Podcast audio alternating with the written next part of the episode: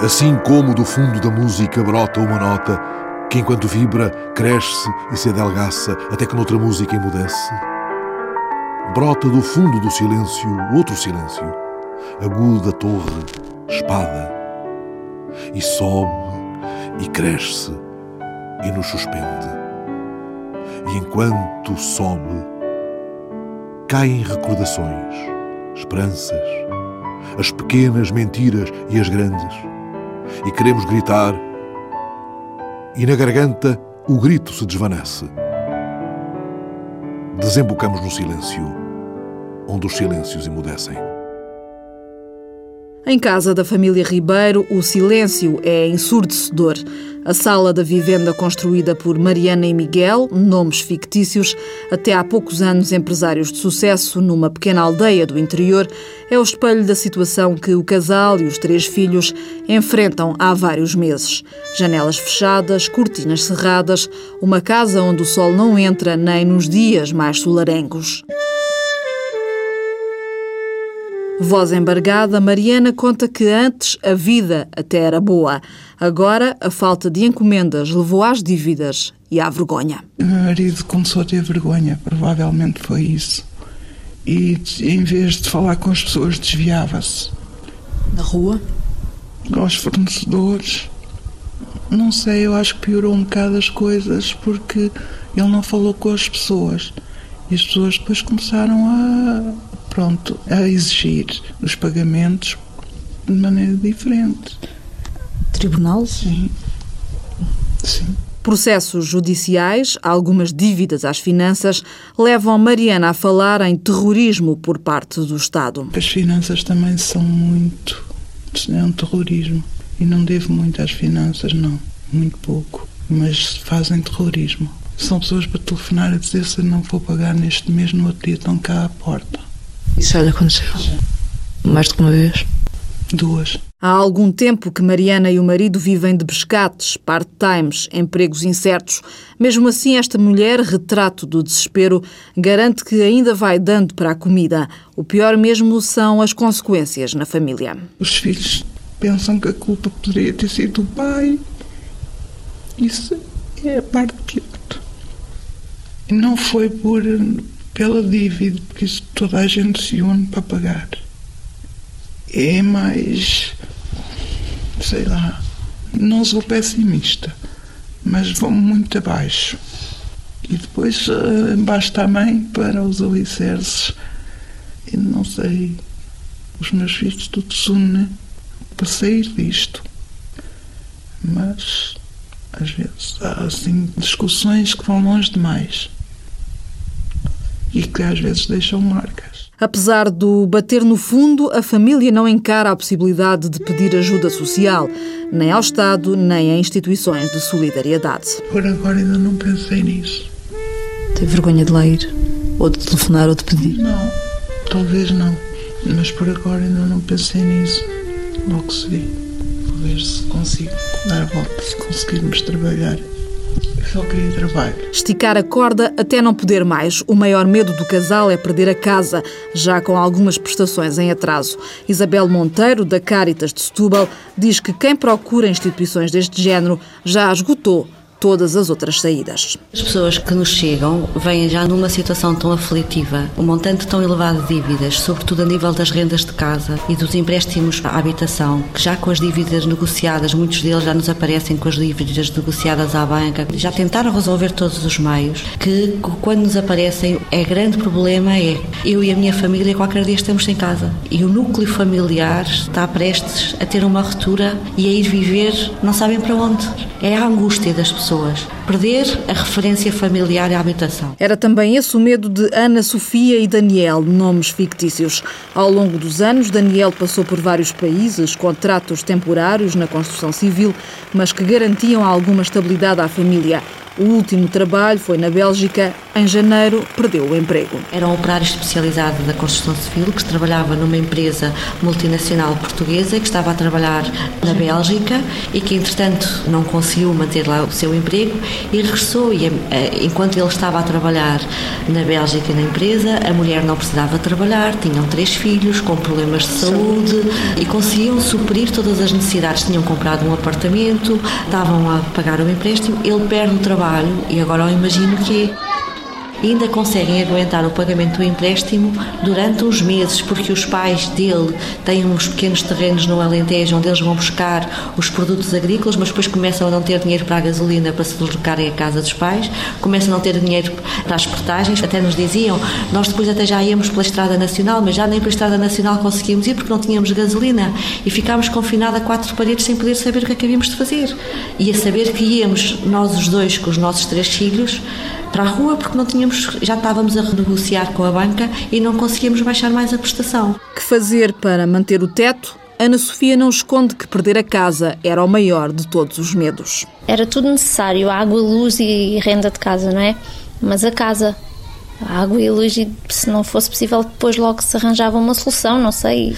E não, não íamos com três crianças para a rua, não é? Não sei, acho que aí era, era era o fim. A Caritas ajudou e hoje Daniel já tem trabalho, incerto, mas vai dando para o gasto. Pelo caminho, Ana Sofia conta que foi preciso cortar até na comida. Certos alimentos, né? certas coisas que estavam habituados a comer e depois tínhamos que fazer refeições mais como é que eu ia dizer? Sempre sopa, sempre sopa, e às vezes não se acompanhava com um bife, acompanhava-se com maçantes, umas torradas, um leite, um nestum, uma coisa assim. Também fomos à paróquia do Barreiro, depois tivemos, pedimos alimentos também, íamos lá todos os meses, X dia que marcavam e trazíamos alimentos para casa. O chamado avio mensal trazia comida para casa. Agora já não é preciso. Agora Ana Sofia já consegue dormir. Agora acho que tenho paz, paz na minha cabeça porque tive muita cabeça muito, não sei, pois eh, há pensamentos e sentimentos que a pessoa nem pensa vir a ter, não é? E agora acho que consigo dormir porque não conseguia, sempre a pensar o que é que vou fazer, o que é que vai acontecer. E agora acho que já consigo dormir. Só entre maio e agosto, a Caritas de Setúbal atendeu mais de 140 novos pedidos de ajuda entre a chamada classe média. Isabel Monteiro traça o retrato destas pessoas. São pessoas que têm um potencial e competências enormes para serem produtivas no mercado. Mas, enquanto não acabarem com esta situação de endividamento, não têm possibilidades nem disponibilidade mental de tudo o que lhes possa aparecer, autoconfiança para se lançarem na procura de um novo emprego, terem iniciativas estão de tal forma bloqueadas, com medo de perder a habitação e com medo de não ter o mínimo para dar aos filhos e para poderem viver, nós, ao ajudarmos no pagamento destas dívidas, estamos a dar-lhe a maior estabilidade e a dar-lhe para esta família dar um salto para o mercado de trabalho. Tenho lasanha de bacalhau, choco frito à setubalense, uh, um com cerveja no forno e vitela chocada. É também este o caso de Clara e Luís. Ambos trabalhavam numa conhecida empresa de telecomunicações. Ele, informático, chefe de departamento, quadro há mais de 10 anos. Ela, secretária da administração em regime de outsourcing. Não escondem que tinham uma vida confortável até um dia. Eu, numa reunião de departamento, eu era chefe de departamento, o meu diretor virou-se para mim e disse-me que ia reduzir a minha equipa à metade. E eu disse: Olha, mas podes-me pôr a mim no primeiro da fila mas disse-lhe aquilo com a maior das descontrações. Ele disse: a partir deste momento estás dispensado. Tudo bem, vamos chegar a, a acordo. Já passaram alguns anos sobre esse dia, mas o pior só chegou no final do ano passado. Sem um cêntimo no bolso e com três filhos para dar de comer, a família pediu o rendimento social de inserção. Dava para quase nada. Dava para pagar a casa, a água e a luz, era só para o que dava. Mais nada? Para mais, exatamente. Para a comida dos filhos ainda dava? Não, já não, já não dava, como é evidente. Houve momentos em que caímos, sem eles perceberem, e principalmente quando eles estão a dormir é quando a gente cai para que eles não vejam. Uh, e de manhã já estava com força outra vez para ir à luta, para ir eh, continuar à procura, para continuar uh, a tentar dar uma solução uh, e tentar arranjar uma forma de subsistência sem que eles saíssem minimamente prejudicados. Tinha alturas em que dizia: Mamãe, nós não temos dinheiro. Mamãe, tu não podes comprar isto, pois não. Portanto, ele com três anos teve noção, muitas vezes, de que quando íamos ao supermercado era o essencial. E que não havia chocolates, ou que não havia reboçados, ou que não havia um brinquedo, ou que não havia um livro. Ele próprio teve essa consciência. E a minha filha pôr-me o braço por cima, oh mamãe, comemos todos sopa de tomate ou comemos todos sopa. E todos comíamos, e todos comemos a sorda quando tivemos que comer a sorda de pão. E todos que tivemos que comer o que havia para comer. E não havia, como se costuma dizer eh, na gíria, não havia ninguém que ralhasse. Porque casa que não há pão, todos ralham e ninguém tem razão. E a lição que eu tiro é do amor que existe entre nós e do, da união que existe entre nós, porque ninguém ralhou. Em agosto, Clara e Luís abriram um pequeno restaurante no Montijo. Vicente Monteiro e Lúcia Araújo são clientes desde o primeiro dia. Não poupam elogios ao serviço. Há quatro, cinco pratos por dia, portanto, Há pratos de peixe e carne, há sopa, há o acompanhamento, ora batatas, ora legumes, ora arroz. Acho que está dentro de, dos parâmetros daquilo que nós também fazemos em casa. E eles atendem-vos bem? sim, é um casal, é um casal muito simpático e tem um atendimento personalizado muito ao meu gosto. Uma vantagem até em relação a outros onde costumávamos ir. Que é assim, a gente chegamos aqui e somos logo atendidos, como vê, a gente não perdemos tempo, não é?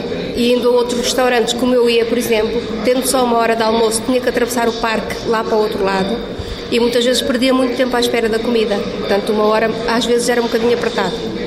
Eu aqui estou à vontade, como e, e chego ao serviço atempadamente. Portanto, sei. Sim, sim. Sim, e, e, aqui normalmente tomo o café porque está incluído na refeição o café. Mas se não me apetecer beber aqui o café, muitas vezes ainda vou um bocadinho até ali à esplanada e bebo o café ali na esplanada, no, naquele que está ali no parque.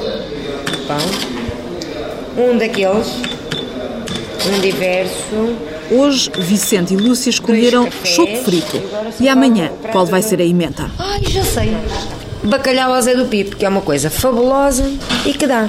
Pronto, que é o bacalhau escondido no puré de batata. Está pronto. Só falta o peixe, mas como daqui a bocado vou ao peixeiro, escolho o outro peixe que há para amanhã. Portanto, amanhã é bacalhau ao Zé do Pipo e Arroz de pato e almôndegas de tomatada. E provavelmente linguados assados no forno com molho de limão. Tudo que tenha os molhos mais grossinhos e tudo que tenha eh, eh, natas e, e que não, por exemplo, o, bacalhau com natas aguenta-se muito bem, mas porque foi gratinado, ou seja, o molho está lá dentro. Tudo o que seja para servir com o molho, se o molho estiver solto dentro da, da, da cuba, evapora. Porque a cuba está molho à sempre- parte e ir... Exatamente. O negócio ainda não atingiu os objetivos que Clara e Luís definiram, mas o que passaram serviu para tirar algumas lições. A nossa sociedade é como os porcos. Ou seja, os porcos, quando estão sãos, comem todos na mesma gamela. Quando há um que está ferido, até dentadas lhe dão para ele não comer. Houve dois ou três amigos que nunca me abandonaram e um deles, que é uma pessoa que marcou muito a minha vida, ainda hoje, é um grande amigo que eu tenho. Nas alturas difíceis ele esteve, esteve sempre lá, mas a maior parte das pessoas afastaram-se. Hoje em dia a maior parte das pessoas aproximam-se. Acabamos por criar um escudo. E esse escudo está cá. E não, não vamos ser os mesmos que éramos aqui há 7, 8 anos atrás. Hoje, Luís e Clara já não precisam do rendimento social de inserção, mas a situação deixou marcas, como em tantos outros casos, sublinha Isabel Monteiro, da Caritas de Setúbal. Mesmo que tenha o subsídio de desemprego ou tenha beneficiária do RSI com um montante de dívidas e de prestações a pagar, ela nunca levantará a cabeça nem nunca terá uma vida com dignidade, porque nem o, subsídio de desemprego ou o RSI são prestações que lhe permitam amortizar a dívida. O rendimento social de inserção, como medida de último recurso, que permite apenas aliviar a situação de pobreza e não acabar com ela. Isabel Batista, mestra em Sociologia Urbana do Centro de Estudos para a Intervenção Social. Os últimos dados que eu vi do RSI, portanto, abrangiam um total de não chegava a 4% da população. Nós sabemos que a taxa de pobreza está nos 18%. Portanto, estamos a falar dos mais pobres. Portanto, o RSI dá-nos uma imagem importante, obviamente, um retrato importante das pessoas que são beneficiárias. Sobretudo são famílias, são casais com filhos, são a maior, parte da, da, da, população e depois, de qualquer forma, isto é uma parte da população pobre. Portanto, a população pobre em Portugal é muito mais vasta do que este conjunto de beneficiários do RSI. A investigadora admite que a crise agravou a situação de muitas famílias, mas identifica fatores estruturais há muito sem solução em Portugal. Temos níveis de benefícios extremamente baixos, portanto, o que significa que depois, em situações de, de risco, obviamente isto assegura às pessoas muito pouco, face àquilo que são os custos de vida, face àquilo que são as necessidades que as pessoas têm no seu dia a dia. Portanto, em países onde esses níveis são mais elevados, é claro que a vulnerabilidade não será tão grande. E depois há que contar com baixas qualificações, salários reduzidos, viver de horas extraordinárias, a necessidade de ter mais do que um emprego. Fatores que caracterizam muitos dos chamados novos pobres, que não se sabe ao certo quem são nem quantos são. Falta precisamente termos dados, dados oficiais que nos permitam caracterizar não um ou dois casos, mas esta vaga, digamos assim, este conjunto de situações que estão a decorrer. E para isso precisamos dos dados que estão desatualizados. Portanto, os últimos dados que nos permitem identificar quantos são e quem são os pobres em Portugal são de 2008 e referem-se a rendimentos de 2007. Estamos em 2009. É pena que os dados da pobreza estejam sempre tão desatualizados, quando há outros dados que estão tão atualizados, sempre em cima do acontecimento. É curioso. Por isso, a socióloga desconfia que a crise não é a única culpada e nem tudo é novo nos muitos novos pedidos de ajuda. Não sei é se aqueles que entram numa situação de pobreza não são pessoas que já tinham situações, se calhar, precárias e que, portanto, veem a situação agravar-se para níveis de bater no fundo porque já a situação laboral, embora existindo, já era uma situação com muitas fragilidades. João Paulo Reis, eletromecânico, ainda na casa dos 40 anos, não tem direito ao subsídio de desemprego. Trabalhei aqui na Chaneca da Caparica numa empresa de portas e automatismos e depois a empresa fechou e eu uh, fui lá para cima para o norte e depois fui trabalhar para lá. Entretanto, vim para baixo, porque lá não se consegue trabalhar, não se consegue, porque no norte aquilo é um bocado restrito, não se consegue ganhar dinheiro nem fazer nada. Vim novamente para cá para baixo. O que é que acontece? Cheguei cá e, e todas as, as portas me fecharam. E então fiz o faz tudo em sua casa, eh, que faço canalização, eletricidade e faço de tudo. Falhada a tentativa no Norte, a situação da família foi-se agravando de forma progressiva. A mulher, Margarida, só tinha uma preocupação. Havia muitas dívidas. Era péssimo. Eu nem sequer me quero lembrar dessa altura em que eu passei, porque eu não dormia nada. Eu acordava de noite a pensar onde é que eu vou buscar dinheiro, onde é que eu vou pagar, onde é que eu vou eh, arranjar trabalho. As caixotes lixo às nove e meia da noite. Isto eu fazia isto não todos os dias, porque depois faltava-me dinheiro para o gasol. E depois comecei a levar iogurtes do caixote, comecei a levar fruta, comecei a levar o que era preciso, menos hortaliça e outras coisas, porque eles deitavam os detergentes todos lá para dentro e já não aproveitava isso. A primeira ajuda procuraram-na na paróquia da Charneca da Caparica. A irmã Isabel, que os recebeu, começou por ajudar com alimentos. Leite em pó, leite chocolate, manteiga, queijo fatiado, queijo triângulo, baunilha, queijo com morangos, esparguete, cotovelo, pevide, lá são as massas, macarrão, a bolacha maria, a bolacha de água e sal, farinha, papa de farinha láctea, arroz, cereais que damos sobretudo às crianças, arroz doce, compota de morango e açúcar. Não está no azeite, não está o óleo, não essas coisas. Portanto, é com as cotas que as pessoas dão que nós compramos o que falta. E além do leite, do óleo e do azeite, temos que comprar fraldas. Temos idosos, temos pessoas que precisam de fraldas. Às vezes chega a 500 ou 600 euros ou mais, tem que se pagar uh, mensalmente. Esta missionária conta também que a vergonha de quem procura ajuda é tanta que muito fica por contar. Essa senhora, ah, irmã, eu tenho lá uma mesinha de sala de jantar de quatro pessoas, mas pode sobrar em seis. Lá foram lá buscar. E só depois disso é que fiquei a saber que eles não tinham móveis. As coisas vão andando, eles não dizem tudo, não é? Eu nem sonhava que os móveis estavam todos escangalhados dentro de casa. Então elas ficaram todas contentes e assim, o irmão, de facto, a nossa cama de casal é um baloiço. Já fui colada não sei quantas vezes. Só nesta altura, quando proporcionei a mesinha de jantar, é que fiquei a saber que eles também não tinham os ovos todos rebentados. E muitas vezes também surgem casos que não são bem aquilo que parecem, como o daquela senhora que vivia numa grande casa. Nada indicava que realmente precisasse de ajuda. O marido separou-se dela, dividiu a casa ao meio. Meio que não era meio. Ela ficou com o filho drogado com um bocado da casa. O caseirão realmente era grande, mas ela não estava a habitar na casa toda, só habitava daquele bocadinho que ele lhe deixou. Com a agravante que a outra parte era, era usada por ele e pela amante. Assim, não, esta senhora tem de continuar a receber. Ela vive no caseirão, mas aquele caseirão não é dela. Aquele bocadinho que ele deixou e vive com um filho drogado. Portanto, tem que ser mesmo, não se pode ouvir só os, os, vizinhos, os vizinhos às vezes também se enganam, ou então são maus. Portanto, vamos sempre ver. Chegamos a uma queixa, nós vamos sempre ver. Umas vezes confirma-se, outras vezes não. A irmã Isabel recorda o desespero de Margarida e João Paulo no momento em que procuraram a ajuda da paróquia. Já tinham decidido o que fazer à vida, mas precisavam de uma carrinha nova. A minha carrinha começou a dar montes de problemas, que é uma carrinha velha. Pneus, começou a ter problemas de bomba injetora, começou a ter problemas de travões. Quer dizer, era tantos os problemas que a gente queríamos ir trabalhar. E muitas vezes, ah, as mudanças, não entrava a primeira, depois uh, só entrava a, a quarta ou a quinta, a gente íamos sempre. Pronto, andávamos com a carrinha, muita, perdemos trabalhos e demos desculpas às pessoas. Uh, dizer, olha, agora não posso porque estou no outro lado. Mas para não dizer que tínhamos uma carrinha avariada que não podíamos ir. A Caritas pagou a carrinha e desde aí o negócio começou a crescer.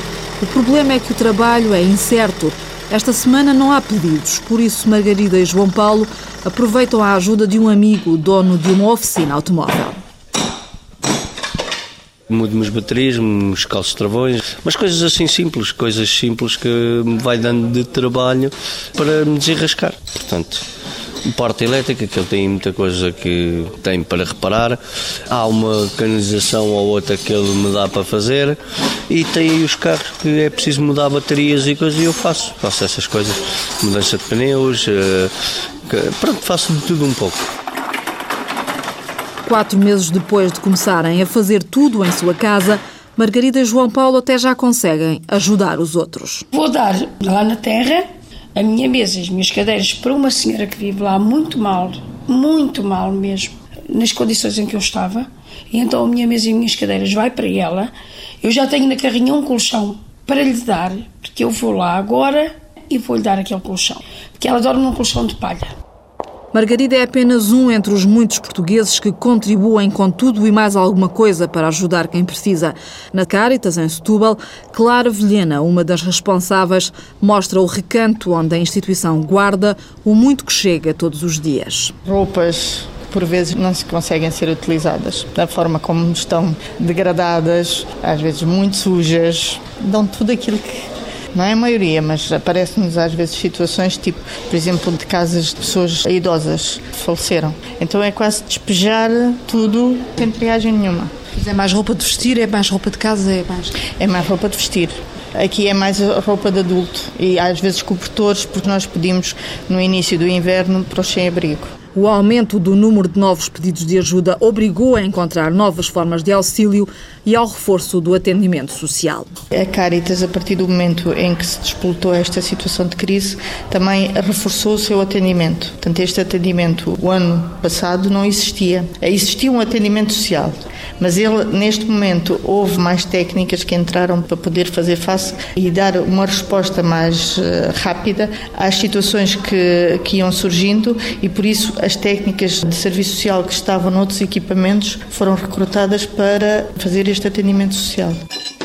São tiquetes que vão ser comprados pela sociedade civil pelas pessoas que querem ajudar estes novos pobres, no sentido de serem dadas a estas pessoas para que elas possam não ser identificadas uh, em termos de supermercados ou restaurantes para poderem suprir as suas necessidades de alimentação. Quem quiser pode entregar à Caritas um ticket restaurante que depois vai servir para ajudar quem estiver em dificuldades.